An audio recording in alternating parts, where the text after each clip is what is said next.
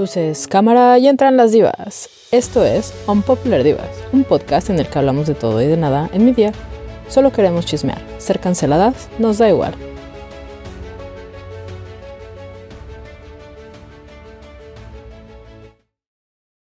Bienvenidos a un nuevo episodio de Unpopular Divas. Tuvimos una pequeña pausa de dos semanas, una disculpa, pero está cerrando aquí el- nuestra compañera del semestre, entonces pues era más importante eso, ¿verdad? Pero como si fuera la alumna. no, no, pero igual está cerrando el semestre, tienes que calificar un montón de cosas. Eso sí, eso sí no lo voy a dejar. Mi salud mental estaba caminando, pendiendo de un hilo, no voy a mentir. Pero bueno, espero que ya estés más tranquila ahora para grabar. Pues ya estoy aquí, me aquí. Ya estamos, ya estamos aquí. Eh, pero bueno. no, me inter- no, pues interrumpí. No pasa nada. Simplemente iba a decir que, eh, aunque tuvimos una pequeña pausa, todavía estamos de regreso. Otro, ya vimos que son otros tres episodios antes de que termine el año. ¡Qué emoción! Vienen unos temas bastante cu- curiosos, bueno, interesantes creo yo. Y el primero que les traemos, bueno, es una continuación de nuestro episodio anterior, eh, que les estábamos platicando de lo último del MCU, pero hablamos de películas. Pero como ya saben, el MCU eh, slash Disney Plus decidieron que también querían hacer series para Disney Plus. Entonces, ahora sí tenemos series que sí están ligadas a las películas, lo cual no había pasado antes. Entonces, esto es, esto es novedoso. Bastante. Porque en teoría se podría argumentar que Agents of S.H.I.E.L.D. tenía cierta relación con el MCU. Sin embargo, puedes disfrutar del MCU sin necesidad de ver Agents of S.H.I.E.L.D. En cierta manera, es como un, un pequeño extra.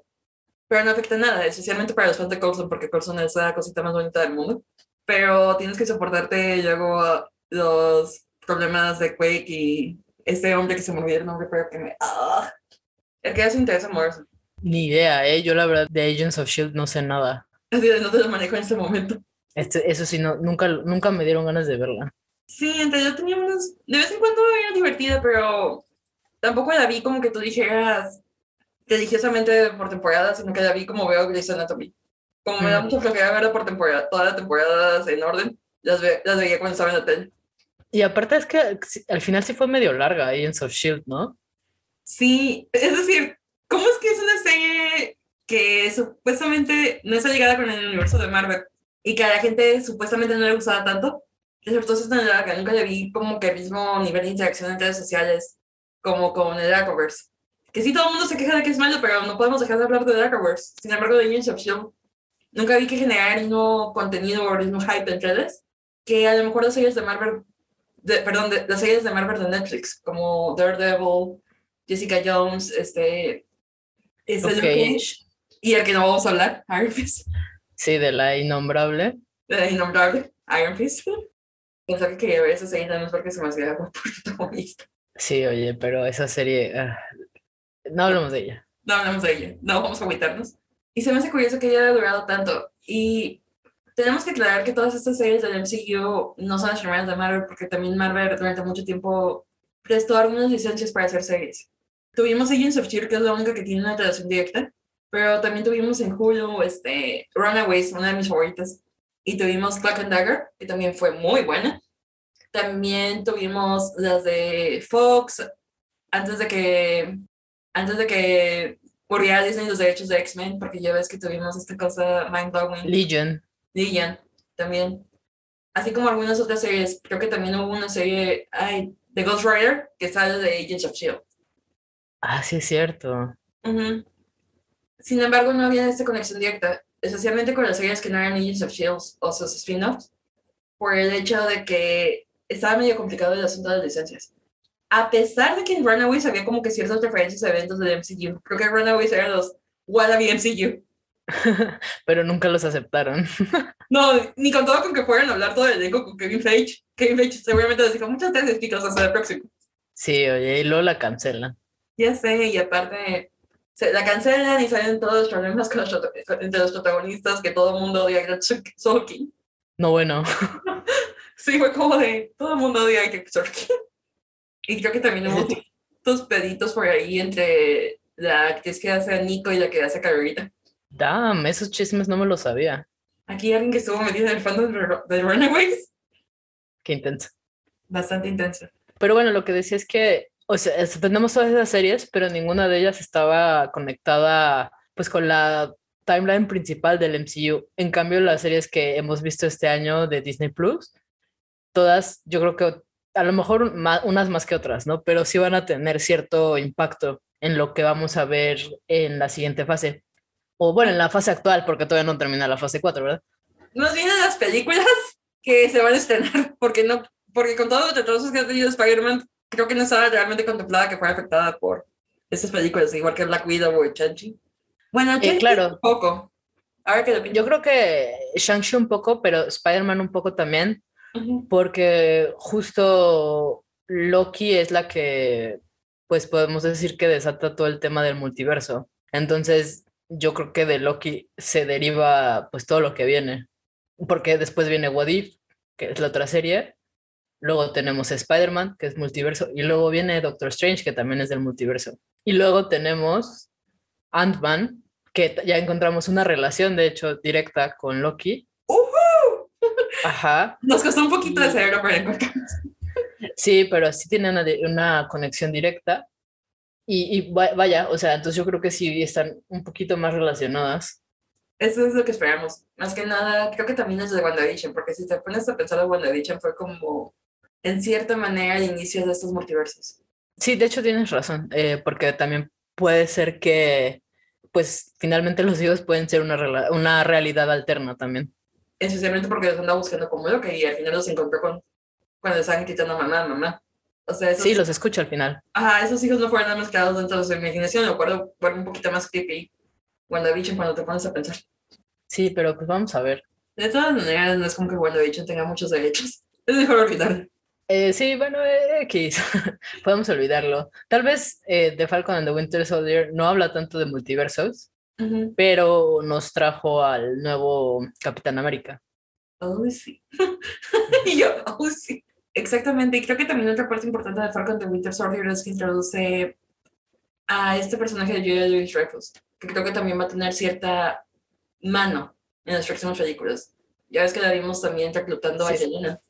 Sí, claro, claro, claro. Tienes razón. Esa es otra storyline que no sabemos para dónde va, pero ahí ya, ahí ya está. En cierta manera, creo que este personaje de Julia Louis Dreyfus va a sustituir a Nick Fury, porque no hemos sabido mucho de Nick Fury. Puede ser. Ni modo, creo que ya le llegó la hora de retirar a Samuel Jackson. Ya le van a guardar en su camarita de oxigenación. O sea. Hasta que te vuelvan a necesitar. Y bueno, y nosotras ya les hablamos de WandaVision, ya saben que no nos encanta, y también les hablamos de, de Falcon and the Winter Soldier, que saben que sí nos gusta, pero no les hemos hablado de las otras dos series que ya están completas, porque ya hay otra, una más que salió que la de Hawkeye que acaba de salir, pero esa no está completa, entonces no vamos a hablar de ella tanto. Entonces más bien les vamos a hablar de las otras dos que, ya, que ya terminaron hace tiempo, pero que no habíamos, bueno, pues no nos habíamos puesto al corriente con el MCU, que son Loki, que salió en junio y terminó en julio, y la otra es la de Wadif, que es de hecho la primera serie animada. No puse cuándo salió, no puede ser. Creo que si no me equivoco salió como en septiembre o agosto. Uno de esos dos. Sí, no tiene tanto que terminó. Este, nada más que creo que no habíamos hablado de esas series en particular porque ya estábamos sintiendo una... Nos sentíamos abrumadas por tantas cosas del MCU que no sabíamos ni qué hacer. Sí, exacto. Y de hecho, pues no las vimos tan rápido. Yo creo que la vi mil años después de que ya había terminado y Wadif también, la vi hasta que terminó. Pero pues como ya decíamos la semana pasada, bueno, no la semana pasada, el, el episodio pasado, les decíamos que son tantas cosas porque fueron todas estas, son tres películas y se vieron una cuarta en la mitad del año y además nos han metido cinco series el mismo año. Y todas estas series quisiera decir que tienen una buena calidad, pero en realidad no, perdón, pero no. No, exacto. O sea, igual que las películas. Es muy difícil engancharte. En cierta manera siento como si estuviera viendo El Mandalorian cinco veces. O sea, puede que mejoren, porque la segunda temporada de Mandalorian sí es un improvement significativo sobre la primera, pero aquí veo muchas cosas que se sienten fastidiosas, especialmente en un formato que es semana tras semana. Porque esas historias no dan para esos cliffhangers te dejan esperando más. Los de Falcon de Winter Soldier un poco más, pero de todos los demás es como de X. Se te olvida que estás viendo la serie. Sí, bueno, yo la verdad por eso me espero. No, yo sí los he intentado ver todo semanal. Este, vi WandaVision semanal y sí vi eh, Falcon and the Winter Soldier de manera semanal. Pero donde perdí esta especie de disciplina fue con Loki. En parte porque no me gusta mucho el personaje y en parte porque la serie no me despertó mucho interés. Sí, es que, es que Loki no es tan fácil de ver, creo yo. Yo la vi de una, porque ya era como de ya la voy a ver, porque pues literal esto desata todo lo que sigue del MCU. Y ya dije, la vi toda, de una, para no arrepentirme. Y si es difícil de digerir, de digerir en Watch, imagínate esperar semana tras semana. Literalmente son tantos No. conceptos, son tantos conceptos No. que te quieren meter, te sobresatura tanto de información que se te olvida para la siguiente semana que viste. Es que es muy, ¿cómo se le llama? Sobreexplicativa. No sé si sea una palabra. Da muchas sobreexplicaciones, overexposition. Eh, eh, eh, eso, eso, overexposition. Y bien, chicos, hay una técnica básica en la producción audiovisual, especialmente cuando estás queriendo contar historias ficticias, y se llama show, don't tell. Muestra, no cuentes. El problema con Loki es que muestra muy poco y cuenta demasiado. Sí, oye. Ujú. Hay muchísimas cosas que podrían haber sido más digeribles si se hubieran simplemente mostrado. Creo que incluso Chanching hace un mejor trabajo en mostrar sin explicar. Y ya es mucho decir. De hecho, sí. Y ya es mucho decir, la verdad. Este, y ese es el problema con Loki. Creo que también viene en parte de que la serie fue creada por Michael Warren, que según la investigación que realizó Pau antes de nuestro programa, es creador de Rick and Morty también, o al menos un escritor y productor. Sí, Honestamente. es el escritor y productor. Entonces, realmente no he visto Rick and Morty, no es una serie que me llame mucho la atención, pero sí sé que tiene cierto prestigio. Por lo tanto, creo, en cierta manera, que, el- que esta persona, que Michael Warren, quiso abordar Loki como un proyecto que tenía que superar a Rick and Morty. Por lo tanto, se siente como estos, esta especie de, se siente muy acartonado, muy forzado, demasiada sobreexplicación, como intentando ser outsmarting como ser más inteligente de lo que fue en Rick and Morty, en cierta manera. Sí, o sea, yo de Ricky Morty no he visto mucho, porque tampoco me llama tanto la atención, pero pues aquí me han obligado a ver unos episodios. Hola Liz, saludos. Saludos. Y me pareció muy random saber que tenía algo que ver con Rick Morty, la verdad. O sea, se sienten dos cosas totalmente diferentes. Y esta personalidad no es precisamente algo bueno. No, de hecho no. A, a lo mejor que el hecho de que Loki sea un poco cínico, tal vez tenga algo de similitudes con Rick, pero no sé, está muy extraño, la verdad. Bastante, porque en cierta manera puede ser, porque no he visto los episodios que Rick and Morty fluye mejor. Quizás porque no hay tantas expectativas. O en su momento no había tantas expectativas cuando fue creado. En cambio, con Loki, el creador tiene que superarse a sí mismo, empezando por ahí. En segunda, Loki, por alguna extraña razón, que sigo sin explicarme y porque este podcast se llama Popular Dios y tengo que decirlo, es uno de los personajes más populares dentro del MCU, más queridos. No sé por qué.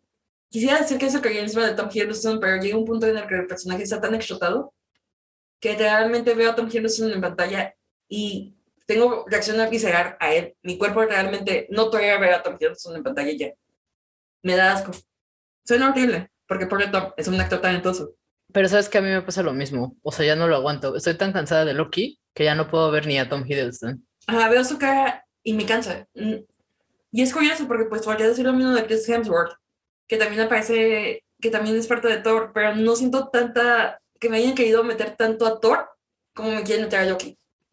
Es que yo creo que el problema de Loki es que ha muerto tantas veces, engañado tantas veces, que ya es lo mismo, siempre. Descansa. ¿sabes? O sea, ah, ya se murió Loki, ah, no, ya revivió. Ya cuando por fin parecía que lo habían matado, se escapó. Y aquí sigue, ¿sabes? Es como, ya, o sea, ya es demasiado.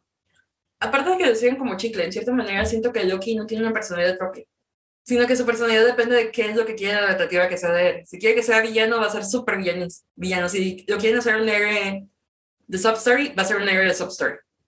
¿Qué es lo que pasó aquí? Honestamente, Loki es una gran substory, por donde la veas. Sí. Descansamos dos semanas y vengo más filosa que nunca. Es que es Loki, nunca nos ha gustado tanto.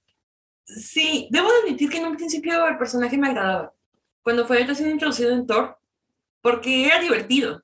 Y aparte podías ver todo ese amor de Tom Hiddleston al personaje, ya es que iba a las convenciones disfrazado y actuaba como Loki, o sea, realmente tiene como el arma de un cosplayer. Realmente estaba sí. con su papel. Pero... Sí, es verdad. Creo que Marvel quiso explotar mucho esto, esta conexión de Tom Hiddleston con el público a tal grado que quiso forzar a Loki en tantas cosas que ya no sientes a Loki. Y, y aparte perjudicado a Tom que independientemente de todo es un buen actor. El problema es que ya cansa tanto como Loki, que incluso verlo en sus otros proyectos, ya no ves a Tom Hiddleston, ves a Loki. Sí, sí. Ay, qué flojera. Y lo peor de todo es que están, van a hacer una segunda temporada. No entiendo para qué. O sea, no entiendo para qué yo tampoco, especialmente si vamos a volver a ver a cierto personaje en Ant-Man and the Wasp. Preferiría que te subieran el conflicto ahí. Es que de hecho no entiendo para qué quieren una segunda temporada de Loki si la idea de la primera temporada es abrir este multiverso. Es para que lo que sigue se resuelva en lo que sigue del MCU. No tiene sentido que regresen a Loki. Honestamente no, pero lo más seguro es que lo van a regresar por lo mismo. Es un personaje popular que atrae a la gente, que gusta a la gente y no nos van a meter a la sopa porque no creo que haya ningún otro villano o personaje del MCU que tenga ese nivel de popularidad de Loki. Quizás Spider-Man. Y estamos de acuerdo que Spider-Man tiene esa popularidad no para el MCU, sino para las películas de Sony. Claro, sí, por el personaje. Sí, escuchaste que aquí en México se estaban peleando por los boletos para el estreno de No Way Home. Sí, oye, en no sé dónde los estaban vendiendo carísimo. En Mercado Libre, como mil pesos, y es como de, dudes, la película se va a estrenar en el cine. No es un concierto, no es un evento único. Si no debe ser día de estreno, la puedes ver al día siguiente. Si te molestan los spoilers, no usas redes sociales un día, no te vas a morir. Sí, relax, no pasa nada. Creo que ya vivimos en una la que estamos tan metidos en redes sociales que la idea de no pasar un día nos vuelve locos. O sea, si realmente no quieres saber de eso, no te metas. Es como cuando estaba Attack on Titan por terminar, el manga cuando todavía tenía fe a Hajime Sayama, peor error de mi vida. Dejé mi cuenta de Nichirit por más o menos por dos semanas, porque sabía que estaban cerca que se salieran los leaks del capítulo y no quería ver nada del capítulo hasta que no saliera una traducción. Sin embargo, tuve un sueño con Flock, quería tuitear eso y vi los leaks accidentalmente y entré en estado de pánico porque no quería creer que fueran ciertos. Qué triste. Ya sé, no, imagínate que no los hubiera visto, creo que en ese caso hubiera sido todavía más duro el golpe. Pero bueno, aparentemente hay muchos rumores de que podría tener un final original el anime, quién sabe. No lo creo, pero bueno. Volviendo al tema que nos interesa.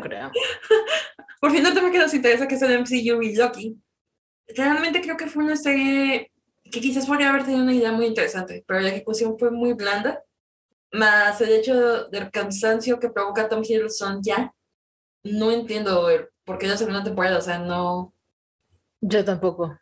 O sea, es que de verdad lo pienso y es no tiene sentido, porque lo que pasa en la primera, te digo, desencadena lo que sigue del MCU, no necesitan regresar a este personaje. Además, siendo sinceros, ¿realmente les importa lo que pasa en la TVA? No, a nadie.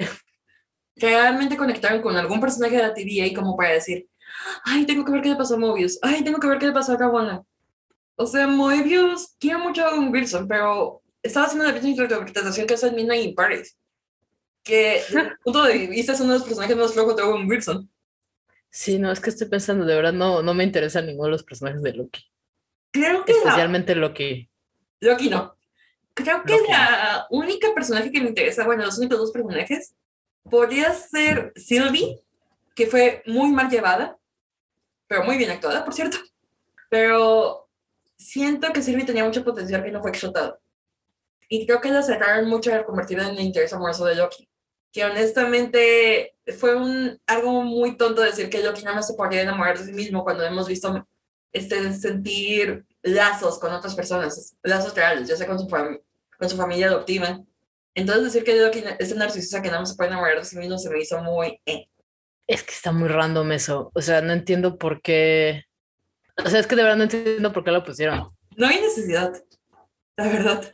No hay necesidad y Sylvie como tal podría haber sido un personaje muy interesante, sin ser traducida del interés amoroso de Loki. Porque básicamente su personaje debe ser como el catalizador de Loki de, oh no, en realidad quiero salvar al mundo porque quiero un mundo nuevo contigo. Sí, y ay, ¿qué te iba a decir de Sylvie? Creo que también lo pusieron porque se suponía que ese lazo era como el Nexus Event que necesitaban para pues romper todo, ¿sabes? Romper todo y que salga el personaje que ya mencionaremos después, que es Kang the Conqueror. Porque a- a- aparentemente, por lo que menciona la serie, eh, cuando Sylvie y Loki se medio unen, que están ahí casi, bueno, cuando están ahí en, eh, en este planeta ahí perdidos, casi que ya no pudieron salir y Ujú. tienen que salir porque se van a morir. Cuando tienen un momento, crea un Nexus Event súper potente. Entonces, aparentemente, eso es lo que necesitaban para que pase lo que pasa al final. Definitivamente, pero creo que igual pudieran haber creado otro tipo de bond entre ambos, no necesariamente uno romántico. Sí, de hecho, es que me parece muy raro porque, o sea, en teoría son la misma persona. Entonces, es como de no necesitamos saber que Loki es más narcisista de lo que ya es. O sea, ya lo sabíamos. Next. Ya lo sabíamos. Eh, O sea, no tienes que ponernos eso. Está muy extraño. Hubiera sido más interesante explorar a Loki estableciendo bonds con otras personas fuera de su narcisismo. De la misma manera que es muy interesante cuando vemos cómo forma sus lazos con Thor. Y siento que eso es algo que falta más de Loki para humanizarlo y dejar de sentirlo nada más como este personaje, ¿cómo decirlo? Tan, tan disposable. O sea, realmente es como de, ay, no tenemos villano, vamos a meter a Loki. O, ay, nos falta una tierra, vamos a meter a Loki. Si nada más es este, mm, ¿cómo se llama? Plot device. es un plot device. Y aparentemente lo más triste es que estaba viendo ahorita las notas y tenemos un equipo de cuatro, cinco, siete, siete escritores para seis episodios y aún así la serie es un mes. Eh, sí, no hemos mencionado a la directora, ¿verdad? Ah, no, no, no hemos mencionado. Ah, son seis, son seis escritores, perdón. Son que- seis escritores. Ujú. Es que como No, Michael de hecho- dos veces. De hecho, son cinco, porque el último lo escribieron dos que repiten. Ah, sí, cierto. Perdón, no sé Ujú. contar. Yo no sé No, contar. no pasa nada. Es que yo lo apunté así porque dije, ah, pues para que me acuerde de los episodios, como eran todos diferentes. Ujú. Em, pero bueno, sí, como dijo Jimena, son diferentes escritores, solo repiten dos. El que escribió el primero, que de hecho es el creador, este Michael Waldron, también escribió el último, junto con otro de los escritores de otro episodio, del tercero, no, del cuarto, perdón. Y nada más aquí mencionar, la, la di- la directora es la misma para los seis episodios, que es Kate Herron. Es conocida por eh, cortometrajes principalmente y hace TV, me parece que en Reino Unido, porque ella es eh, británica y se le conoce por hacer comedias protagonizadas por mujeres. No sabemos bien cuáles, seguramente son algunas eh, comedias británicas, pero lo curioso que, me- que apunté aquí es que dirigió cuatro episodios de Sex Education. Está, está bastante random eso. Está bastante random, pero creo que tiene sentido porque si hay algo que tiene Sex Education y que tiene Loki es que tiene una estética visual muy limpia y creo también que son los episodios están bien dirigidos. Ujú.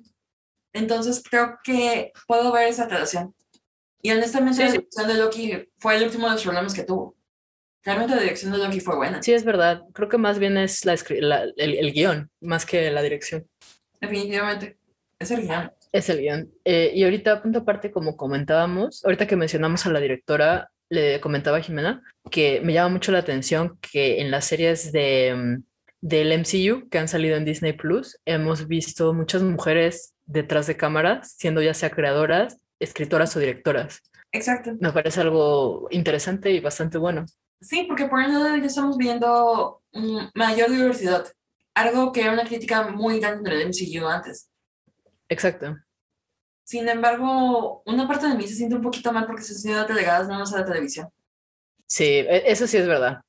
Cuando tienen mucho potencial también para estar en la pantalla grande, a lo mejor en cierta manera es porque en televisión no hay una manera tan confiable, especialmente en un servicio de streaming que no dan a conocer sus números, de saber qué tanto alcance tuvo el proyecto. Al final de cuentas, la estrategia de Disney Plus ha sido lanzar un episodio por semana. Eso ha sido en casi todas sus series, por no decir en todas. y eso genera números en redes sociales, la gente está hablando de ellos. Entonces, realmente es difícil saber si recaudaron, este, si recaudaron mucho dinero, si mucha gente las vio, si aumentaron sus suscripciones. Esos números nunca nos van a dar a conocer. A lo mucho nos van a decir que fue tendencia en Twitter. De, de, hecho, ¿sabes? Hace poco estaban diciendo que, porque sí sacan los números más o menos, a veces, de cuánta gente ve las series, y dicen que hasta ahora la, el estreno de Hawkeye es el menos visto. Porque curiosamente siento que no hicieron mucho, tanta promoción a Hawkeye, como le hicieron a Warrior, como le hicieron a Loki, como le hicieron a WandaVision, y como le hicieron a Falcon de Winter Soldier. Sí, eso puede ser. Y en cierta manera creo que tampoco quisieron hacer tanta publicidad a Hawkeye por todas las declaraciones problemáticas que ha hecho Jeremy Renner en el último año y medio. Ay, ya hasta se me había olvidado, pero ti tienes razón. Y en parte no creo, otra cosa es que creo que Jeremy Renner no es precisamente ahorita uno de los actores que la gente quiere ver. Aunque igual aquí la publicidad podrían haber concentrado en Hailey. De hecho, es lo que te iba a decir, pobre Hailey, ¿qué culpa tiene ella? Especialmente porque básicamente está llevando Hawkeye en sus hombros, pero vamos a hablar de eso un poquito más adelante. si no, aquí me voy a poner a hablar de Hawkeye también. Creo que lo único que nos falta mencionar sobre Loki, aparte de todo lo que no nos ha gustado, es que creo que la idea de todo Loki es bastante interesante. Creo que es un concepto que en cierta manera me recuerda a Eternals, e incluso en Eternals con sus fallos, creo que está mejor ejecutado. Eh, sí, la verdad, sí, por lo menos los personajes de Eternals, la mayoría, sí me interesan. Sí, que es la libre elección contra la determinismo, podemos decir en español. El determinismo. Realmente estamos tomando decisiones porque nosotros decidimos tomar esas decisiones o hay una fuerza más allá de nosotros que nos impulsa a, llevar a tomar esas decisiones. Sí, exacto, simplemente es el destino. Siento que es un concepto que es muy interesante, pero que a lo mejor se vio un poquito modo. Creo que modo es, es la palabra en inglés, pero no sé cómo decirlo en español, embarrado, oculto. Con todo lo que quiso ser Loki en su momento, porque esa serie la vendieron como una combinación de, hasta de Teletubbies, me acuerdo que salió embarrado. Que dijeron que iba a ser Teletubbies y no sé, Breaking Bad y no sé qué otra serie de comedia. O sea, quisieron venderlo como, si fuera algo muy random. Y creo, que, creo que también ese fue un problema de Loki. Realmente no tiene un tono. No sabes si estás viendo un drama, no sabes si estás viendo una comedia. Sí, es cierto. No sabes si estás viendo sci-fi. No tiene nada. Quiere ser todo y, y es nada. El que mucho abarca por poco aprieta, y ese es el mejor ejemplo. Sí, pues es lo que decías, que el creador seguramente quiso hacer algo súper elevado y se le fue de las manos. Quiero, quiso abarcar demasiadas cosas y simplemente no queda. Y por eso se siente tan desestructurada, tan, no sé, o sea, poco, o sea, no es una serie que te, ¿cómo se llama? Que te, mm, no que te llame la atención, sino que te atrape. Exacto, es lo que te iba a decir, no te cautiva. Eso, eso, eso es. No hay nada en ella que te cautive. Creo que lo que más me llamó la atención fue la introducción de Sylvie, que por eso sí volví a ver el siguiente episodio, pero ya después que pasa el evento Nexus en el que destruyen el planeta, de ahí lo dejé, se me olvidó completamente. Pero aquí no sé si también juega un poco nuestro género, porque me acuerdo que alguien me dijo que había llorado con ese episodio, que había llorado también cuando conoció a Sylvie, que se había sentido identificado y así como de, ay Dios, no quieres que te pague la terapia, mejor. Perdón, está un poco random eso. O sea, no, no creo que lo que sea tan emotiva, pero bueno, cada quien supongo. Sí, o sea, honestamente creo que fue más emotiva el ese momento de WandaVision donde ese Vision nos sale con su frase cursi. De hecho. The grief is just the love that remains. Que cualquier cosa de Loki. O sea, realmente qué clase de... Mejor te pagamos la terapia. Sí, este, sí, mejor, porque sí está un poco raro. O sea, está, está bien que te guste la serie, pero no sé, o sea, no siento que tenga profundidad emocional. Sí, no llegas a ese Por lo mismo que no, no tiene un guion tan bien definido. Exacto. Y creo que el otro personaje que realmente me gustó y que sí me gustaría hablar de eso, pero antes, aquí va lo que decíamos de que lo que los superhéroes tuvo nominaciones a los Super Choice Awards, incluyendo sí. Así. el show de 2021, la estrella masculina de televisión Tom Hiddleston, Binge Worthy Show y Sci-Fi Fantasy Show. Me voy a tener con lo de Binge Worthy. Sí. sí, no, la verdad es que no. Honestamente no sé cuál es la competencia, pero no, o sea, hay mejores binge-worthy shows del 2021, no exageren, por favor. incluye- in- incluyendo si vamos a hablar de los de Marvel, Falcon de Winter Soldier es más binge worthy. De hecho, Si vamos a eso, a ver, déjame ver. Ok, la competencia de, de Loki en the, en the Beach Quarantine Show of 2021 es Cobra Kai. Que sí es binge worthy, a ver que- ok. Es binge worthy, no es bueno, pero es Ok. binge worthy. Este, Mare Sí, sí, sí, estoy de acuerdo. Yo, yo ahorita lo estoy binge watchando. Sí. ¿Perdón? Mare of Easttown, Ajá, este, Outer Banks, Sex Life, El Juego del Calamar, ok. Ted Lasso, The White Lotus. ¿Eso cuál es? Es lo que voy a buscar porque yo tampoco sé. Definitivamente Loki no es la más binge worthy de ahí, creo yo. No. Este, si no haces The White Lotus, sigue las vacaciones de varios huéspedes del hotel durante una semana mientras se relajan y te rejuvenecen en el paraíso. Pero con cada día que pasa surge una complejidad oscura en esos viajeros perfectos, los aires empleados del hotel y el lugar idílico en sí. Sale Connie Britton, Jennifer Cool- Coolidge, eh, Alexandra Daddario, Sidney Sweeney también y Molly Shannon. Random. Creo que honestamente, siendo sincera y habiendo visto la mayor parte de los que están nominados, porque los únicos que no he visto es Sex Life, este, Whi- The White Lotus y Outer Banks, creo que es nuestro favorito de watchar Ted Lasso, Squid Game y Cobra Kai, que Loki. Mary Easttown es muy bueno, tiene muy buenos cliffhangers, pero es muy pesado. De repente necesitas como un momento como para respirar. Pero si vamos a Beach Barting, en, que tiene, en el sentido de que Beach Barting, que tiene cliffhangers y que quieres seguir viendo, sí es muy bueno. Ahora, ¿quieres saber cuál es su competencia en show del 2021? Por favor. Este, Cobra Kai, Maldición, ok. Grey's Anatomy, Ok. este, Law and Order Special Victims Unit, Ajá. Loki, este, Saturday Night Live, The Bachelor, This Is Us y WandaVision. Maldición, o sea, no. Así Está sabemos, medio chafa la categoría, ¿no? como que así sabemos que los gustos de los tipos no son tan buenos, ¿eh? Sí, no, o sea, está, sí está chafona, oye. Perdón, pero esa categoría sí está chafa. Sí, es como de, ¿por quién voy a votar? A ver, vamos a ver. The Male TV Star of 21. 21. Tenemos a Anthony Mackie, a Chase Ok. Stocks de Outer Banks, a The Rock, por Young Rock, Ok. este, Jason Sudeikis por Ted Lasso, Kenan Thompson por Saturday Night Live, Norman Reedus por The Walking Dead. Todavía nominan a Norman Reedus. What? Ok. Sterling, K. Brown por This Is Us y Dan Hiddleston por Loki. Y el hecho de que la otra categoría donde esté Falcon de Winter Soldier es nada más sci-fi y fantasy, hace que me duele en el alma, ¿eh? Sí, oye. Está un poco triste. Sí, pero está demasiado divertido porque se nota que se supone que son las elecciones de la gente, entonces son los programas más Ujú. populares. Entonces, los gringos realmente no tienen gusto para ver series, eso explica por qué The Walking Dead sigue. Sí, oye. O Grey's Anatomy. Bueno, lo único que, puedo, lo único que puedo decir en defensa es que en Female TV Star, en lugar de nominar a Elizabeth Olsen, nominaron a Catherine Hahn por WandaVision. Ah, no, nominaron a las Ah. dos. A las dos. Bueno, Ujú. está bien.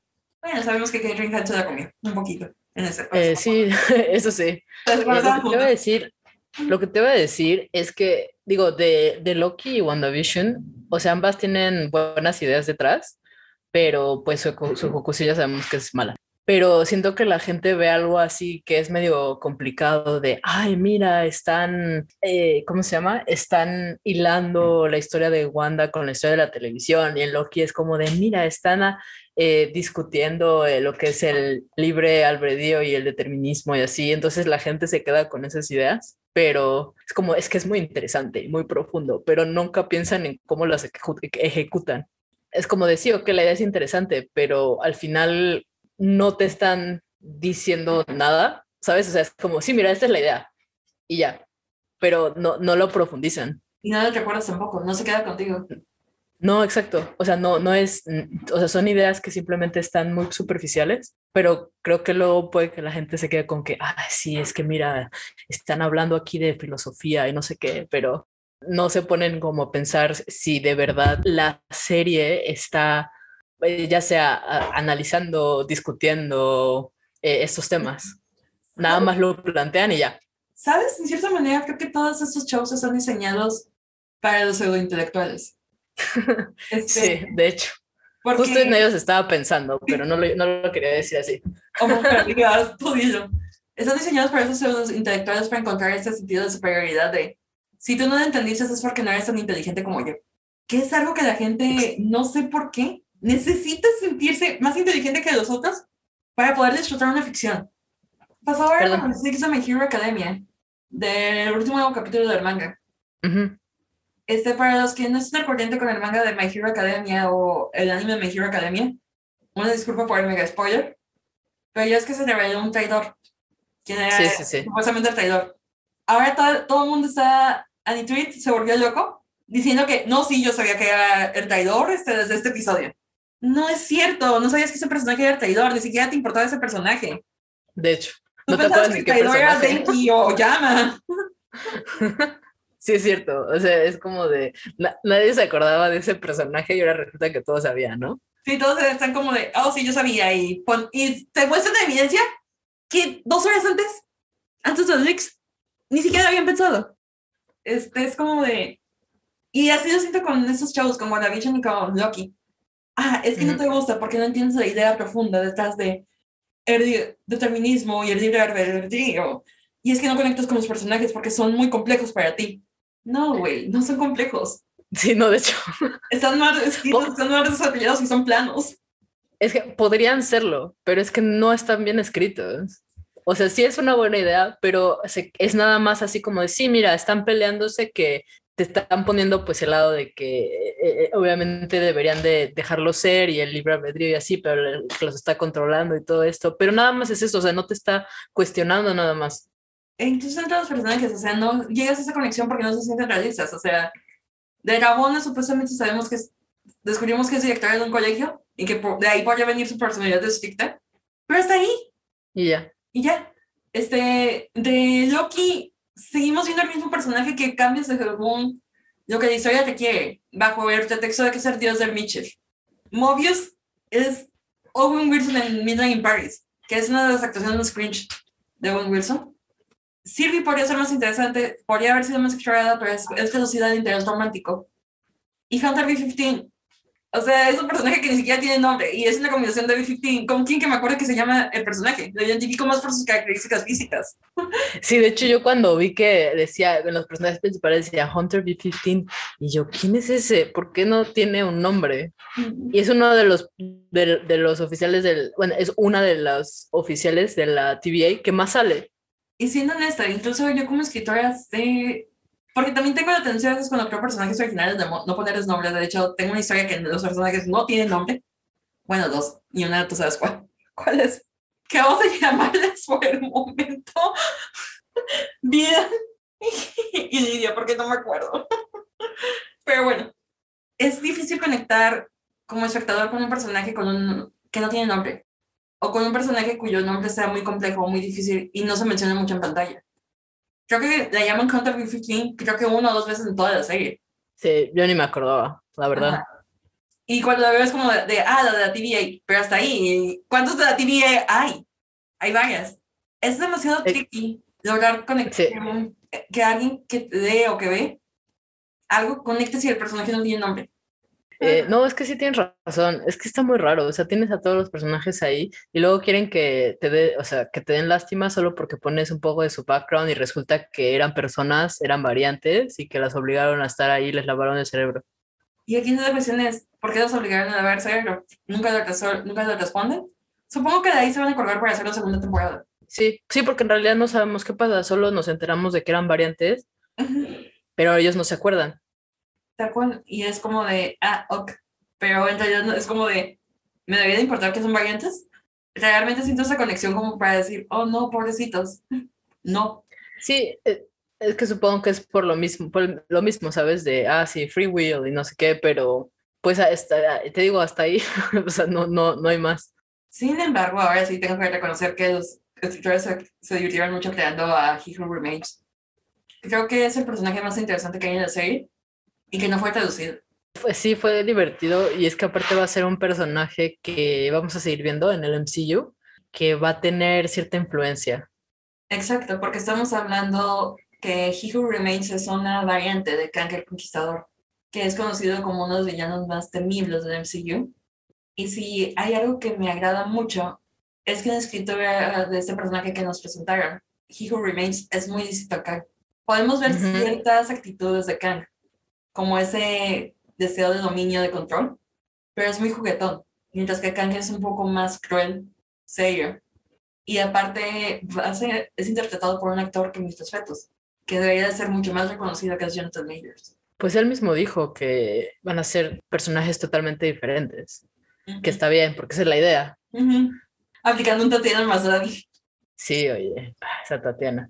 Ya la vamos a... De hecho, también vamos a hablar de ella pronto porque ya viene también su serie. Viene She-Hulk. Pero ahorita que mencioné a Tatiana, creo que también eso es otro problema que hay en Loki. Realmente no ves la diferencia en actuación entre las variantes y los personajes que nos muestran. Por ejemplo, no es mucho cambio entre Rabona directora y Rabona que conocemos. Rabona, pues. Sí, sí, sí. Mobius este, real con Mobius variante. Sylvie con la Sylvie del pasado. O las Hunter es como realmente no es como. Los sientes ajenos, o sea, realmente no sientes el cambio. No sé, se siente muy raro. Pero bueno, cuestiones de Sí, guion. yo creo que, yo, yo- sí, exacto, es lo que te voy a decir. Yo creo que es el guion y pues el hecho de que son personajes que no están bien desarrollados, o sea, no tienen nada de profundidad. Por eso no sé si se siente raro, porque yo creo que eso debería tener más impacto emocional, ¿sabes? El saber de que, o sea, a las variantes las usan para controlar a las otras variantes y, o sea, le- les quitas esta vida que tenían. Eso debería de dar más pena, pero en realidad no te importa. No, y si dices que te importa, creo que realmente estás haciendo un gran esfuerzo. Ya, ya si lloraste, ya es porque, no, no sé, o sea, no sé, está muy extraño, perdón.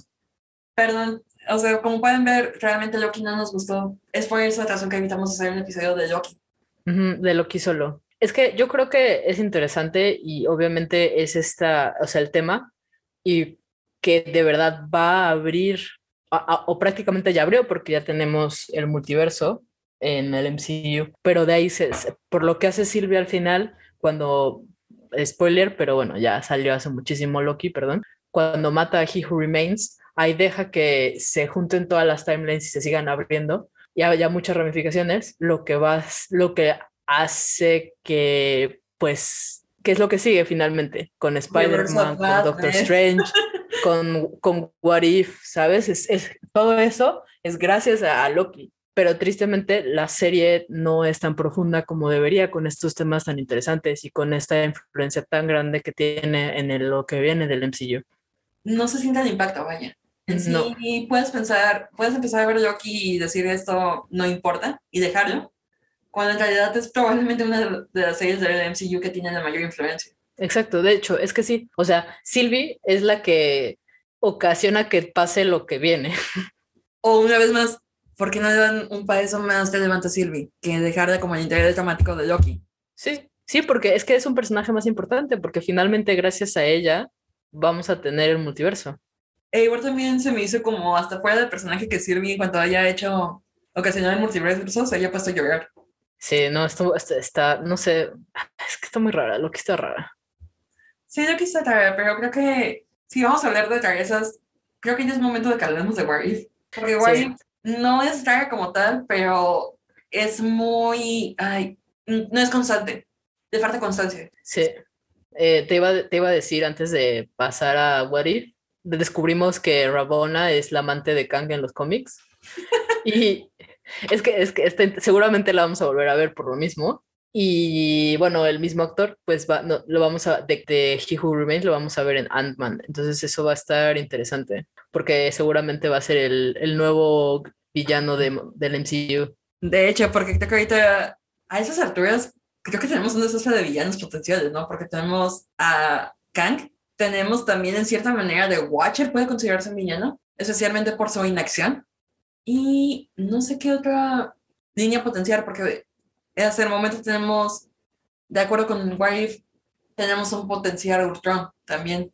También los, no sé si los Celestials se vayan a meter después de lo que hicieron los Eternals. Uy, también es cierto. Así de, yo nada más estaba pensando en Harry Styles, pero no. No, estaba pensando que quería ver a Eros, pero resulta que, bueno, que sea el hermano de Thanos no significa que sea villano. Pero sí, son los celestiales los que se podrían meter. Y Sí, de hecho. también tenemos potencialmente los The Ten Drinks comandados por la hermana de Chanshin, Sí, también. Esa es otra. que se podrían aliar con el potencial Killmonger.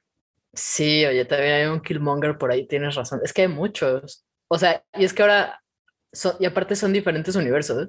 Ujú. Eso es lo curioso. Pero bueno, por el momento, Kang the Conqueror va a estar en Ant-Man. Sí. Vamos a ver Ah, qué pasa. Y creo que también hay rumores de la gente que todavía sigue teniendo esperanza de que Mephisto sea villano. Ah, sí. sea villano en Agatha, ¿no? Y Agatha, también tenemos a Agatha. Creo que eso también va a ser como una, un poco de debilidad de la siguiente fase del MCU, que no tenemos un villano fuerte al cual estamos llegando como Thanos. Creo que la construcción hacia Thanos fue magnífica, no teníamos tanto... Sí teníamos el villano de la película, que sería el equivalente al muerto de la semana en una serie de homicidios, pero no teníamos duda de que todo iba construyendo hacia Thanos. Exacto. Y aquí no sabemos qué onda todavía. Creo que van a pasar otras 10 películas de la fase 4 y todavía vamos a seguir con la misma duda. Sí, oye. Pero pues mu- mucho, muchas teorías apuntan a que va a ser Kang el, el conquistador. Y qué bueno, porque Jonathan Majors realmente merece ese reconocimiento. Si no han visto Lovecraft Country y tienen HBO Max, háganse el favor de verlo. Es buenísima. Y ahí pueden ver realmente qué tan buena actor es Jonathan Majors. Sí, digo, si en lo poco que sale en Loki es buenísimo. Se robó la serie. Un Exacto. o sea, yo pensaba que el MVP de Loki era la actriz de Sylvie hasta que salió Jonathan Majors. Majors.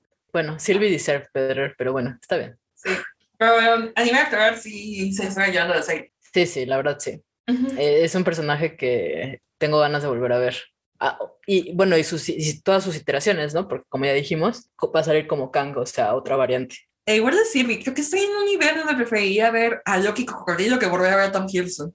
Estaría genial, pero eso no va a pasar. Ya sé. Especialmente si Tom Hiddleston llegara a ganar unas categorías de los Super Chase Awards, prepárate para Loki tercera temporada. Ay, maldición. Pero bueno, mejor vamos a hablar de What If, que al menos tiene mejores episodios. Sí, definitivamente. ¿Quieres explicar qué trata What If o ya nos vamos directo a discutir cómo discutimos Loki? No, está bien, vamos a rápidamente, vamos a hablar de qué, qué es What, If. Es la serie del MCU que salió después de Loki y pues con mucha razón, porque son historias alternas a lo que hemos visto en el MCU hasta ahora. Es la primera serie animada del MCU, es una serie antológica porque cada episodio es una historia diferente. Es como, por eso se llama What If, porque What If, o sea, ¿qué hubiera pasado si esto? Entonces, ahorita vamos a hablar de los episodios, pero rápidamente aquí también, como ya les decía, vemos muchas mujeres detrás de, de cámaras. Aquí es una creadora, AC Bradley, que ha escrito algunos episodios de Arrow, de Troll Hunters, y va a ser la escritora y productora de Miss Marvel. La serie que sigue esperando del MCU con las ganas. Exacto, la serie que Jimena quiere ver. El director también fue el mismo para todo, es este Brian Andrews. Es su primera vez como director porque principalmente él es storyboard artist y escritor de algunas cosas, principalmente de, de casi todo el MCU, eh, porque él fue storyboard artist de, ah, de, de Avengers, de, de, la, de Age of Ultron, de Hotel Transilvania, random. Es así, no es el MCU, pero también eh, de Thor, The Dark World, The Guardians of the Galaxy 1 y 2, Ant-Man, Doctor Strange, Infinity War, Captain Marvel, Endgame, o sea, es alguien que ya lleva mucho tiempo en el MCU, pero esta es la primera vez que eh, es director y bueno, dirigió todos los episodios. Ya es la cuarta serie de televisión, como ya les dijimos, son cinco, la, la quita está saliendo ahorita, y bueno, son timelines alternativas, como ya mencionábamos. Aquí también están programadas pues bastantes temporadas al parecer porque la intención es sacar una cada año o eso es lo que dijeron los productores eh, y que la siguiente la podemos esperar tan pronto como el siguiente año, pero vamos a ver, depende pues cómo sigan las cosas. Y pues como ya hablábamos de que en Loki se abrió el tema del multiverso, aquí tenemos diferentes timelines y obviamente está el potencial de ver algunos de los personajes de What If eh, en algunas de las películas live action del MCU, sobre todo porque pues como ya dijimos, eh, la, las películas que siguen, o sea, Spider-Man y Doctor Strange son sobre el multiverso. Entonces puede que nos sorprendan y salgan por ahí. Eh, la verdad, esto de Haley Atwell lo, agregué porque me parece muy emocionante, porque en el, primer episodio de What If es sobre eh, si esta um, Agent Carter hubiera recibido el suero, entonces Haley Atwell obviamente ha expresado interés en seguir ese personaje, hacer un live action, quién sabe, ¿verdad? Pero estaría cool. Yo también apoyo la idea de Haley Atwell en live action. Yo también. Queremos ver a más Haley Atwell como Agent Carter. Honestamente, no, no me molesta. Creo que es la otra serie del MCU que estaba más o menos relacionada que no mencionamos, Agent Carter. De hecho, sí, no, no habíamos mencionado a Agent Carter, pero esa sí está un poco más, porque es un spin-off básicamente de la primera película de Capitán América. Y honestamente, Agent Carter merecía la audiencia de Agents of S.H.I.E.L.D. Sí, oye, la cancelaron súper rápido. Y terminó con un medio cliffhanger que todavía sigo, ah, Ya ni me recuerdes, yo estaba enojada. yo también. O sea, también estaba enojada porque realmente no me gustaba mucho Sousa como interés romántico, pero el cliffhanger, el cliffhanger, Sí, oye, ya nunca sabemos, sabremos qué pasó. ya sé, y aparte, fue buenísimo ver a Chad Michael Murray en esa clase de papel. Sí, oye, la verdad. Eh, pero sí, je- o si quieren hacer algo más con Haley Atwell como Captain Carter, que es una versión británica de Captain America, pues sí, por favor, me encantaría. Y todos los episodios están narrados por The Watcher, que es, eh, la voz es Jeffrey Wright. Eh, el Watcher es alguien que literal está viendo todas las timelines posibles y las está, bueno, nos está contando la historia, pero él no se puede meter porque tiene un, ¿cómo se llama? Un voto. Ajá, ese, el, el voto de no intervención, Ujú. literal. Entonces, pues cada episodio es diferente, eh, son nueve episodios y pues creo que eso es lo principal de What If. No sé si te quieres agregar más. En realidad no, lo único que quería agregar es que What If también es un concepto que viene de los cómics. Existe una línea de cómics de What If que también, al igual, al igual que lo que hace la serie es explorar diferentes alternativas en diferentes eventos y sucesos del MCU. Y de hecho uno de los What If más populares es el de zombies, Ok, que también tiene su aparición en la serie. No son, no creo que se hayan inspirado directamente de los cómics, pero retomaron la idea. Sí, retomaron la idea y usaron las historias que hemos visto del MCU a los personajes. Ujú. Y también cabe añadir que, perdón, es que me, me puse un poquito emocional, pero What If es el último crédito en pantalla de Chadwick Boseman también. Ah, es verdad.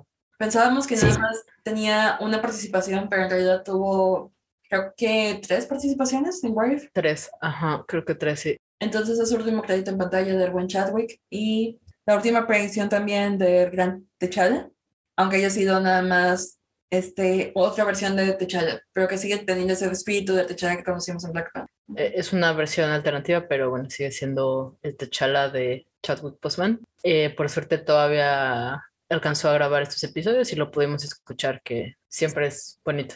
Sí, es muy bonito escuchar su voz y nos hace extrañarlo.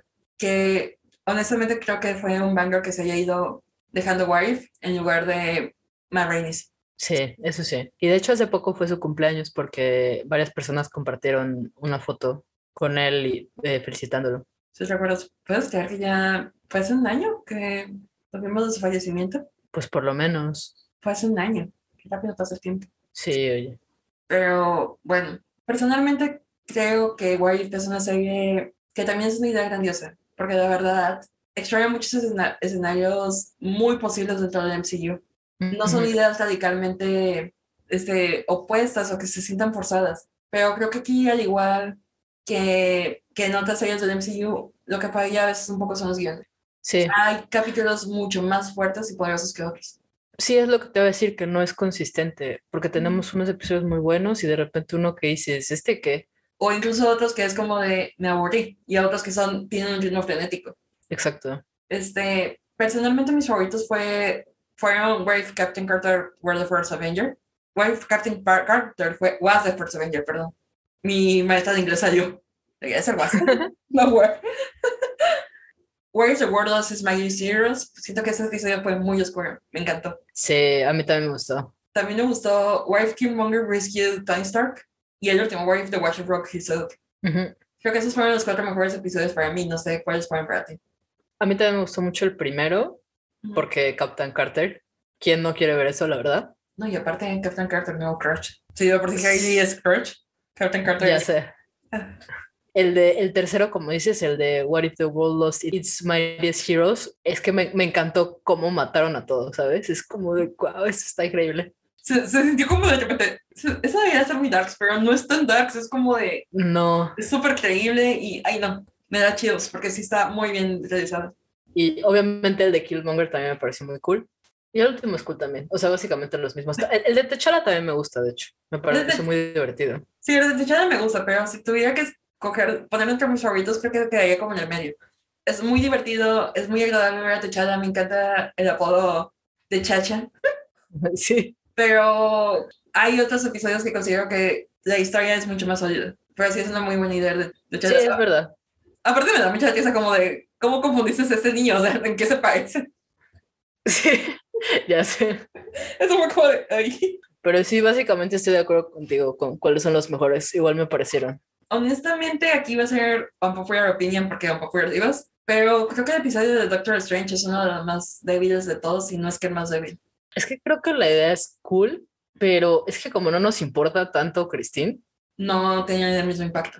Es que realmente no nos presentan a Christine de por qué es tan importante para, para este hombre, para Doctor Strange. sí, o sea, es que de verdad nada más sabemos que la pierde y se pone todo loco, pero nunca hemos sabido cómo es que terminaron juntos. O porque ella está enamorada de él, o porque él está tan enamorado de ella. Realmente nada más la vemos como una pixie girl, en cierta manera. Sí, está ahí nada más y ya la pierde y se muere y se pone todo intenso Doctor Strange y, se empieza, y empieza a succionar monstruos para volverse más fuerte y ya. Y está ahí, X. X. Ya está ahí y ya está ahí luego es todo poderoso y es de los, bueno, de los Avengers más poderosos que hay al final, pero ok, y luego igual no, no es como que sienta algo por el personaje. Y eso es lo que me faltó para que este episodio realmente me conectara tanto. Es que hubiera tenido que ver a Christine más. No más, pero por lo Sí. menos más desarrollada, más allá de que, ay, está guapa, es, es inteligente y está enamorada de Doctor Strange. Para eso he visto, y siento que ese es mucho el problema de este tipo de cosas de superhéroes, que tenemos esos amorosos como accesorio. Y, y Christine es el mejor ejemplo de ello, yo creo. Sí, porque incluso Pepper llega a un punto que se siente como accesorio. Sí, es verdad, pero creo que conocemos un poco más a Pepper que a Christine. Sí, pero por ejemplo, comparas con The Wasp o con Peggy, Claro, no, para nada, ahí nada sí que son ver. personajes. Esos sí son personajes. Es que justo lo que te iba a decir, porque en Doctor Strange, pues nos interesa muy poco Christine porque no la conocemos. En cambio, en Captain Carter, en el primer episodio, seguimos viendo ese lazo fuerte entre Peggy y Steve. No importa que los papeles estén invertidos, seguimos viendo cómo se apoyan y cómo tienen este eh, Entendimiento. algo especial, ¿sabes? Sí. Y lo podemos seguir viendo a pesar de que son historias más rápidas. Creo que eh, se siente mucho más esa relación en el primer episodio que en el de Doctor Strange. Sí, porque en el Doctor Strange más es como, ay, qué guapa, vamos a la premisión.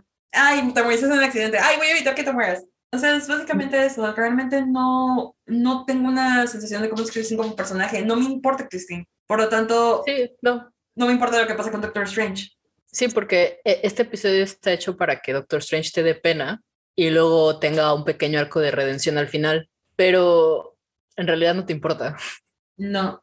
Sabes que incluso, esto va a sonar muy terror, porque sabes que no me gusta Natalie Portman como Jane Foster, pero verla en Wave Thor, Where an Only Child, a pesar de que el personaje de Jane es completamente, radicalmente opuesto a lo que hacen las películas, lo sentí más vivo, más divertido y cre- realmente creí más el romance entre Thor y Jane, aunque fue un poco silly, porque la verdad estamos de acuerdo que ese es el episodio más silly. Sí, lo, lo es. Me encanta la la que llega su mamá y les está dando clases. sí, ya sé. Y mi mamá se estaba carcajeando cuando Thor torta del piso. Es que Thor siempre es chistoso de ver, al menos. Sí, e incluso pues aquí también no tienen ese espíritu. Pero pues sí, comparado con otros episodios, es un es el comic relief de la serie. Pero incluso ahí sientes más creíble la conexión, aunque sea un de amor a primera vista, Ujú. que supuestamente la relación larga que tienen Christine y Doctor Strange. Sí, sí, sí, es que no sé, o sea, es que, ¿sabes? Creo que a lo mejor si hubiera estado un poco mejor escrita en la película de Doctor Strange, a lo mejor sentiríamos un poco más, pero claro, y finalmente aquí perdieron la oportunidad de mostrarnos más esa relación, así como en WandaVision perdieron esa misma oportunidad de mostrarnos la relación entre Wanda y Vision. Y con todo que Rachel McAdams estuvo en el episodio, ¿no? Sí creo, sí debe ser ella, ¿no? Porque también queremos decir que en What If sí se repiten muchas de las voces de los actores que todavía siguen con contrato con Marvel, pero aquellos actores que ya terminaron su contrato no y sus personajes aparecen, tuvieron voces de actores de doblaje profesional y hay en algunos que sí se nota un poquito falso. Por ejemplo, no me gusta mucho la voz de Steve ni la de Tony. Sí, sí se, se escuchan, se, se escuchan raras. Ajá, pero creo que la actriz que hizo Natasha lo hizo muy bien. A Natasha y a Captain Marvel, porque creo que Ajá. De hecho, ¿sabes? Est- Estaba leyendo la historia de la que hace la voz de Captain Marvel en What If, Ujú. porque estaban buscando a una que imitara la, la voz de Brie Larson. Y entonces no sabían si como el, si el crédito se lo iban a dar a, a la, a la chava que lo hizo o a Brie Larson.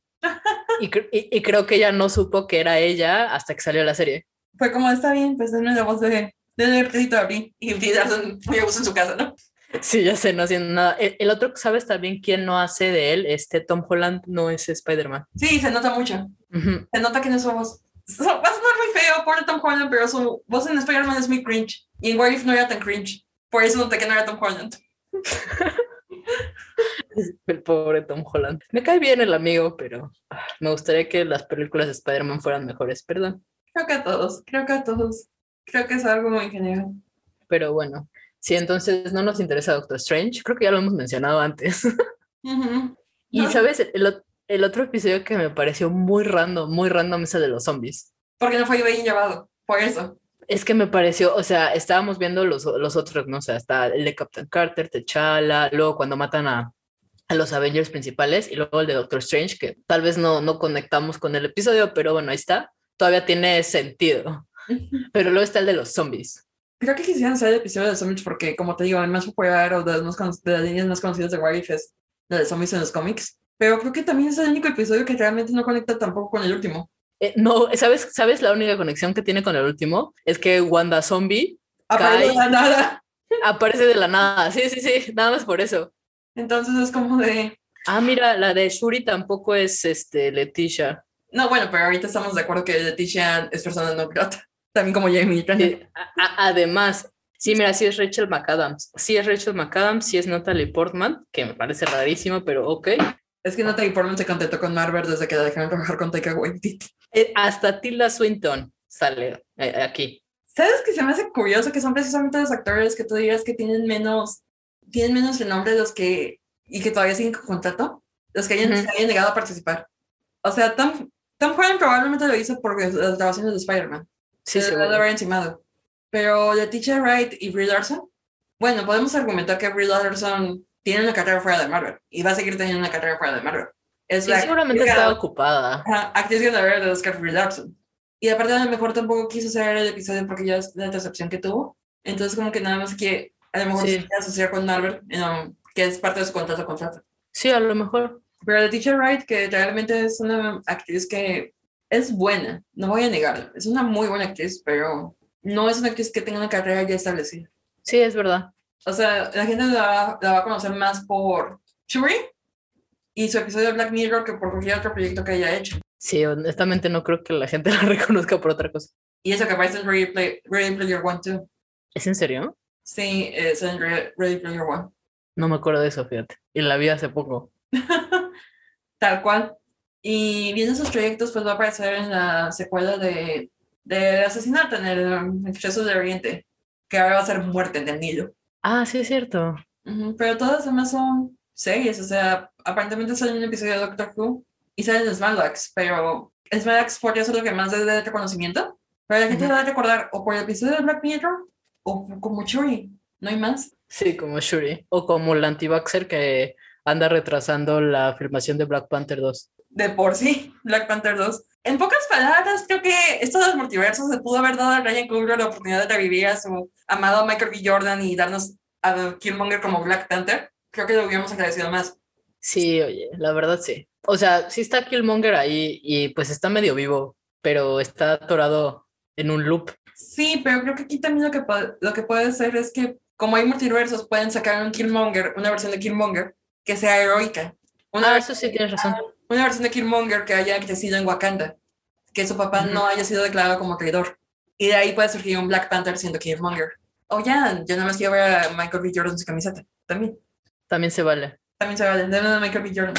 De hecho, ¿sabes qué? ¿Sabes qué me gusta de What If? Que se la pasan matando a Tony todo el tiempo. Ah, sí. creo, que, creo que Marvel estaba un poquito enojada con el hecho de que Robert Downey Jr. no había querido renovar su contrato. A lo mejor, porque se la pasan matándolo. A ver, lo mataron en Amazing Heroes, ¿no? Lo mataron en los Ajá. zombies. En los zombies. Y luego en el de. Killmonger. Y en el Ultron se entiende que lo matan también. Sí, de hecho. Porque ahí están todos muertos. Ya ni aquí se lo trataron así. Ay, no. Me ahogo. Oye, ¿sabes qué te iba a decir? Que, bueno, el de los zombies me parece muy random. Pero lo otro que está random pero ya vi por qué es. Porque ves que en el último episodio, es que en el último episodio lo que hacen es que juntan a los personajes principales de los episodios que hemos visto de What If Ujú. y hacen, ¿cómo se llama? Los Guardians of the Multiverse, era. Sí, Guardians of the Sí, Multiverse. ¿verdad? Guardians of the Multiverse. Hace cuenta, todos los, todos ya los hemos visto. Y de repente meten a Gamora. Y tú así como, ¿qué? Ah, ¿Quién es es cierto. esta? ¿En qué momento salió Gamora? Es cierto. Pero ¿sabes por qué es? Por la pandemia tuvieron retrasos y entonces tuvieron que dejar ese episodio para la siguiente temporada. El, el de Gamora y Tony, porque ves que están Gamora, Tony y luego este Peter Dinklage, no me acuerdo de su personaje, pero es el que hace las armas de Thor. Sí, sí, sí. Ajá, están ellos, pero ese episodio no lo, lo van a dejar creo para la siguiente temporada, pero es- fue por la pandemia que ya no lo pudieron meter. Ay, no. Y Pero eso está muy raro. Van a matar a Tony también. Pero a mí, a mí en lo personal me parece muy random, porque no habíamos, no conocíamos a este personaje y de la nada, Gamora, y tú así que, Y es como, no debería ser Nebula la que debería estar aquí. de hecho, oye, Hasta Nebula tiene más apariciones que Gamora. Ni siquiera en el episodio donde Thanos se lleva bien con sus hijos. Está este Gamora. no, no sale. Que por cierto me encantó, tengo que admitirlo, me encantó ese Thanos todo amor y paz. Fue lo más divertido Sí. que este año. Estuvo, estuvo súper chistoso. Me encanta que Techala lo, lo haya hecho ver la luz. He visto la luz, ok. Ay, no. Pero sí es cierto. No lo había pensado. Hasta se me había olvidado que salía Gamora. Ese pequeñito detalle. sí. Pequeñito y ridículo. Pero ¿sabes qué otro episodio a mí se me hizo muy rápido y que siento que nomás fue hecho para hacer el texto de los Guardianes del Multiverse? El de Ultron. Sí, lo sentí como que muy forzado. Ay, es que, es que, a ver, o sea, Age of Ultron es una película que no queremos recordar. ¿Por qué nos meten a Ultron otra vez? Y de hecho ese es otro, es otro villano que tenemos por ahí, ¿no? Como habíamos dicho. Porque Ultron se vuelve tan poderoso, pero tan poderoso en, este, en, en esta timeline que mata a toda, todos los seres vivos del universo y logra ver al Watcher. Tan, tan, tan, tan. O sea, es súper poderoso. O sea, imagínate el nivel de poder que tiene. Ujú, Ya casi casi es celestial el- el güey. Exacto. Y está siendo controlado por Killmonger.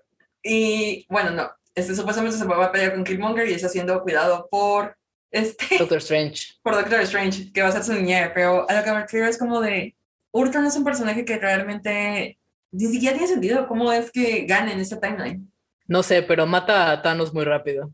Exacto, es como de what Sí, o sea, está muy random eso, porque se supone que Thanos es súper poderoso y lo mata de una.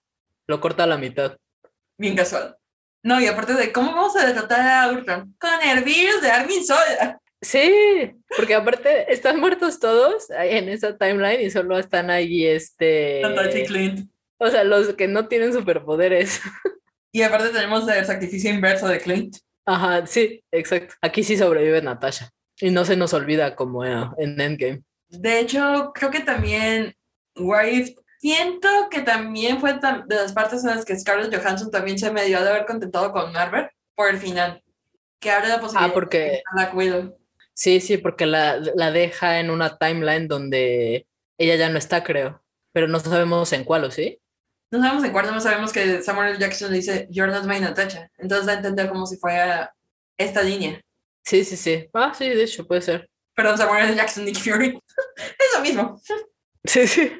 Es igual. Pero bueno, Pau, como estamos grabando este episodio entre semana y pues tengo que comer porque recuerda que tengo un compromiso un poquito más tarde. Yes. ¿Te parece si empezamos a hablar de los próximos proyectos de Marvel? Sí. cerrar? Porque creo que The Warriors Sí, no podemos decir más. Este, es divertido, es entretenido, pero no es consistente. No es consistente. Lo que yo te iba a decir, que, o sea, sí tiene ideas muy buenas Ujú. y creo que en comparación con Loki, sí tiene potencial para otras temporadas, justo porque aquí literal se pueden inventar N número de historias. Sí. Ah, y otra cosa que no mencionamos y que es algo que a mí me gusta mucho, es la animación.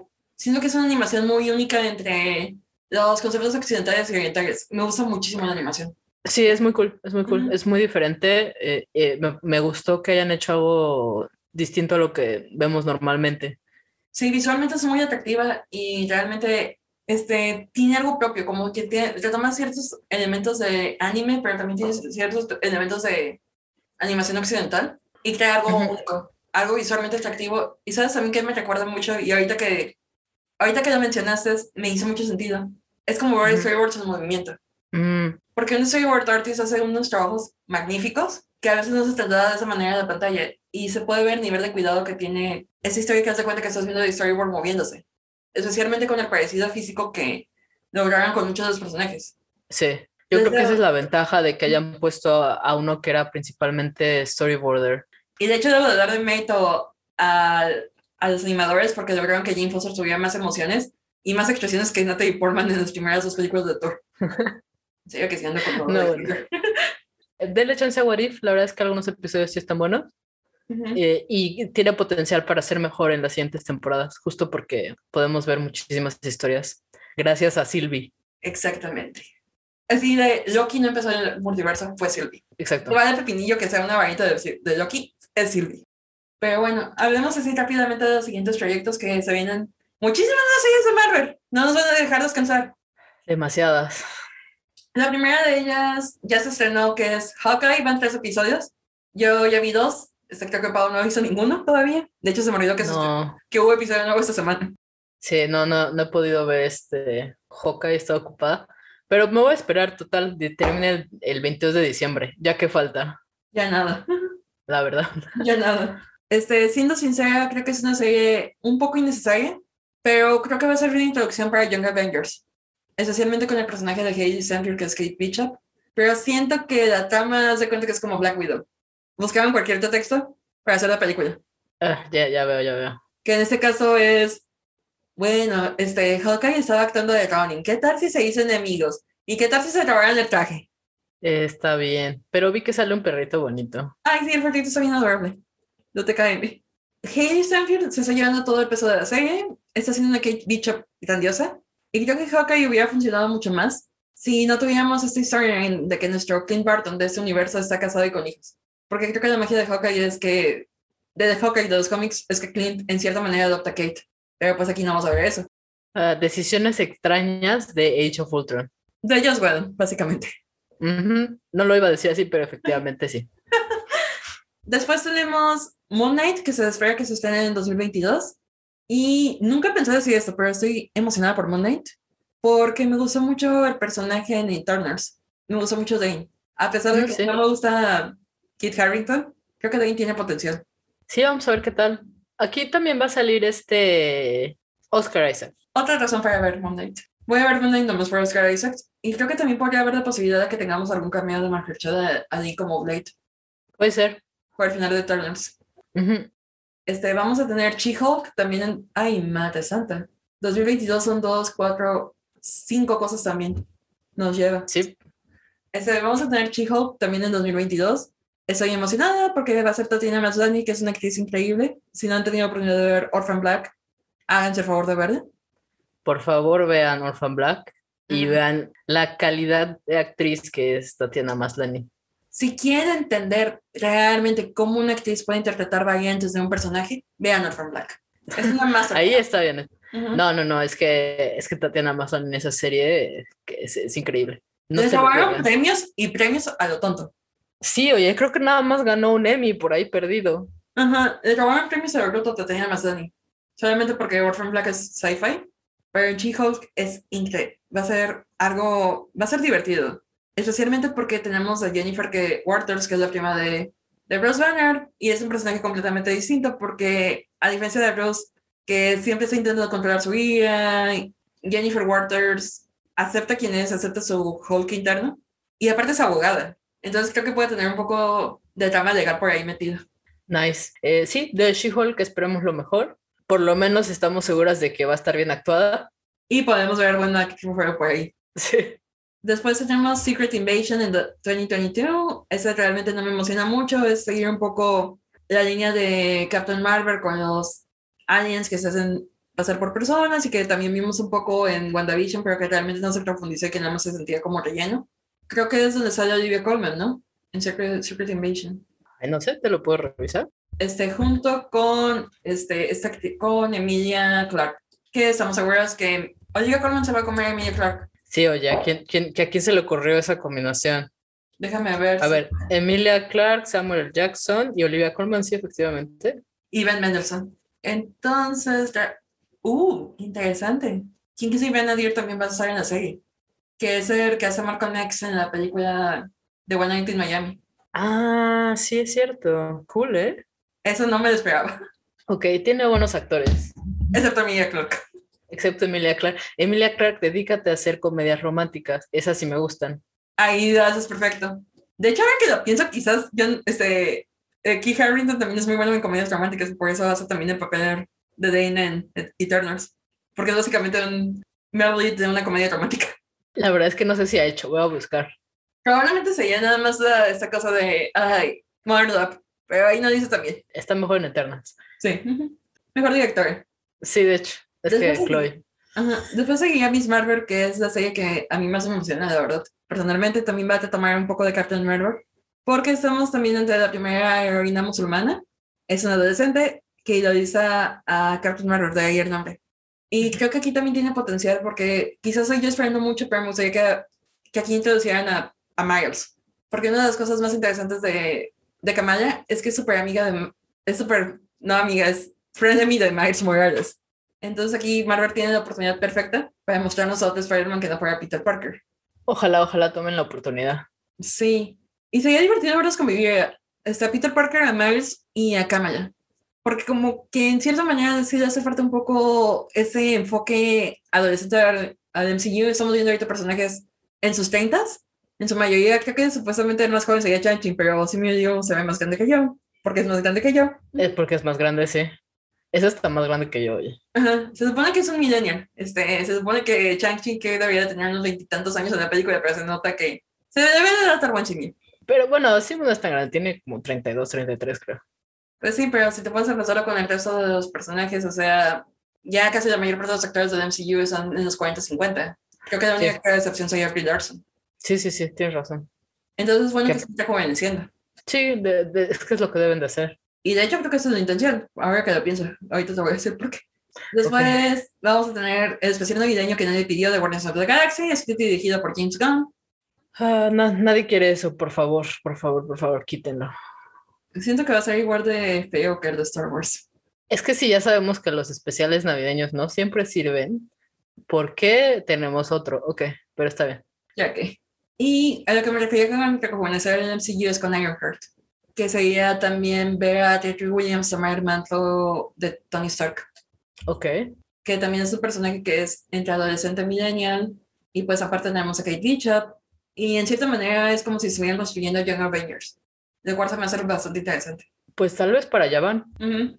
Y no tiene fecha de, de estreno, igual que las siguientes series que Pau, te cedo el honor de hablar de ellas. Sí, está bien. Eh, pues aquí tienen un montón de series, muchas de ellas ah, las han anunciado recientemente, pero por, eso- por eso todavía no tienen fecha de estreno. Como dijo Jimena, está Ironheart, luego está Armor Wars, tienen un proyecto de Wakanda, eh, Untitled Wakanda Series, porque pues no sabemos de qué va a ser.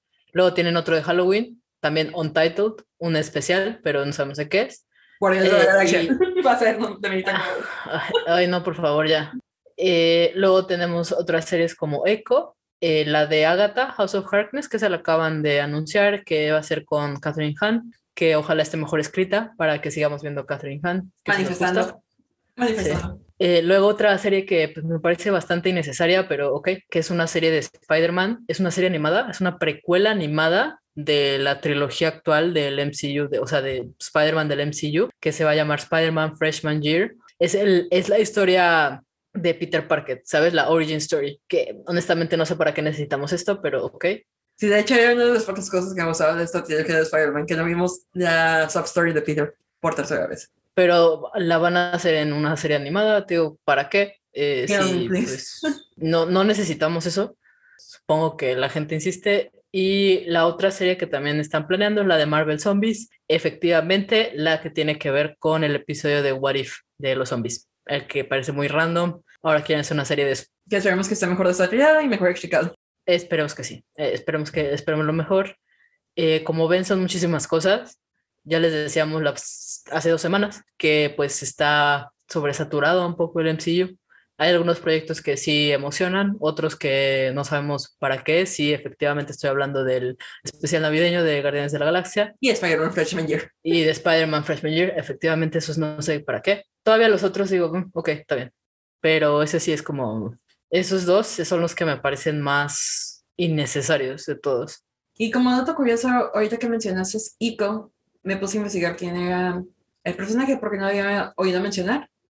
Y quiero que sepas que es la hija adoptiva de Kingpin, por lo tanto es un personaje que ha sido un personaje de apoyo en Daredevil, es un personaje nativo americano, uno de los pocos este, personajes sordos y aparte va a debutar en Hawkeye. Damn, eso se escucha interesante. Aparte, es un personaje con un nombre latino, porque es Maya López, el nombre del personaje. Ok, cool. Eso se, se escucha cool, ¿eh? Sí, entonces creo que aquí se va, también aparece en Moon Knight, y creo que de aquí también está lo que te digo, que siento que están construyendo para Young Avengers. Sí, puede ser. A lo mejor, a, a, lo mejor le sale mejor un Young Avengers, después de todas estas series, le sale mejor Young Avengers que, ¿cómo se llamaba la de Netflix? Esta se me olvidó. The Defenders, The Defenders. Puede que sí, ¿eh? Especialmente porque aparentemente, aparentemente este personaje es la antagonista, hasta el momento es antagonista de Hawkeye. La actriz tiene 24 años, otra vez estamos volviendo a, a personajes jóvenes, este también es sorda y nació y tiene, usa una pierna prostética también. O sea, siento que aquí está interesante. Hawkeye es su primer trabajo, de hecho, en televisión, como que vamos a conocer un poco más. Y también el hecho de que sea la hija adoptiva de Kingpin me hace pensar que a lo mejor van a introducir al personaje dentro del MCU. Sí, oye, ojalá nos regresen al buen... Vincent Donofrio. Uh, Vincent Donofrio, sí.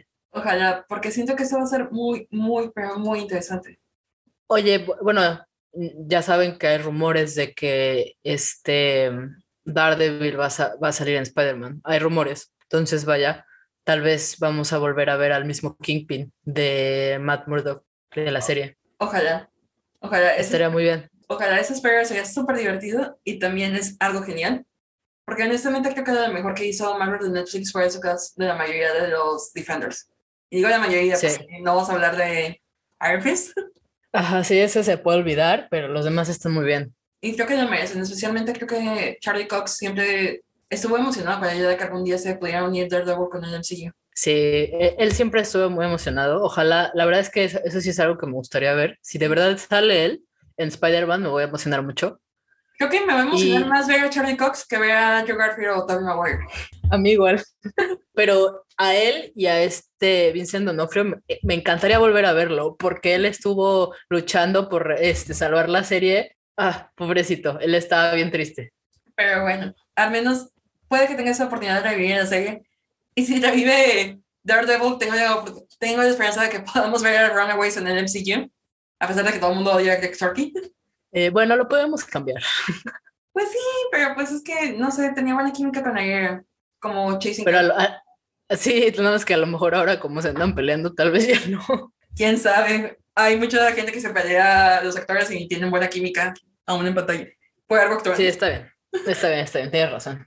Pero bueno, pero Pau, que con eso ya tenemos que terminar el episodio porque ya me están mandando a llamar a la mesa. Muy bien, tú ya te puedes ir a comer. Eh, en resumen, vean What If. Eh, Loki, pues. Tienen que verla, sí. pero tampoco. Nada más ven el último episodio. No, se pueden ver. No se ocupan chutar los demás, la verdad. Sí, la verdad es que con que vean lo que hace Sylvie, ya y la el... escena con, o sea, la escena de Sylvie y Loki con He Who Remains y lo que hace Sylvie después, que desata todo el multiverso, ya están al tanto de, de la situación actual en el MCU, no necesitan ver más. La verdad. No. Eh, what If, no, What If, sí véanlo, la verdad es que está mejor y, y tiene ideas interesantes. Y pues creo que este será nuestro último episodio de Marvel por un rato, porque creo que Spider-Man ya no queda dentro de nuestro calendario. Sí, por ahora no. Entonces, creo que regresaremos quizás con Spider-Man, quizás no, dependiendo de cómo nos guste la película, si no vamos a tener otro episodio recopilatorio de Marvel donde vamos a chillar de todo lo que nos está comando. Sí, oye, demasiadas cosas. Y se ven muchísimas, muchísimas series. La verdad es que algunas del año que viene sí las quiero ver, pero vamos a ver. Vamos a ver. Por lo pronto vamos a ver nada más a Heidi Stanfield. Y a Echo. Por favor, hay que ver a Echo. Echo, ok, sí, Echo está bien. Ese sí me llama bastante la atención. No, y aparte Echo también está en Hawkeye. Es un antagonista ahorita. Por eso, por eso. ese sí me llama la atención. O sea, ese personaje, vaya. Uh -huh. Así de, podemos perdonar la tesis de Jamie el trainer por eso. Sí, gracias. y pues nada, no, este, nos escuchamos la siguiente semana. Nos faltan otros tres episodios antes de que termine el año. Ya estamos en diciembre. ¿Tres o dos? Qué miedo. ¿Tres o dos, Pau? Ah, no, dos, ¿verdad? Este, es, Sí, o sea, es sí. este y otros dos. Sí, nada más como adelanto, en el siguiente episodio vamos a hablar de fandom y terminaremos con nuestro especial de Navidad, porque si Navidad. no nos conocen, amamos ver películas navideñas cursis Sí, eso lo hacemos todos los años. Y las discutimos y compartimos nuestras...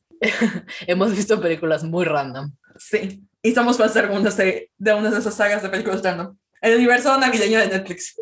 Dejémoslo así. Es- es- Sí, el- ese universo random está, Pero está bueno, bien. Pero bueno, ya hablaremos de eso en un par de semanas. Pero Sí. bueno, por ahora los dejamos.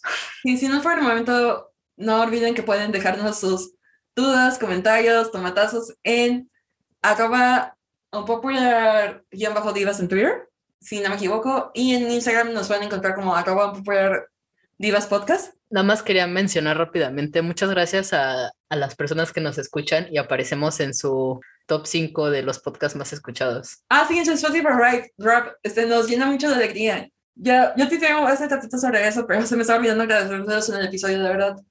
Muchísimas gracias por seguirnos escuchando, por escuchar esos trans que son, que sé que no son cortas. Entonces, gracias por estar ahí. Y hacemos esto también por ustedes. Entonces, muchísimas gracias. Sí, muchísimas gracias a esas personas que nos escuchan y nos escuchan tanto para que estemos en su top 5. Si no fuera el momento, después de tanto Marvel, divas out.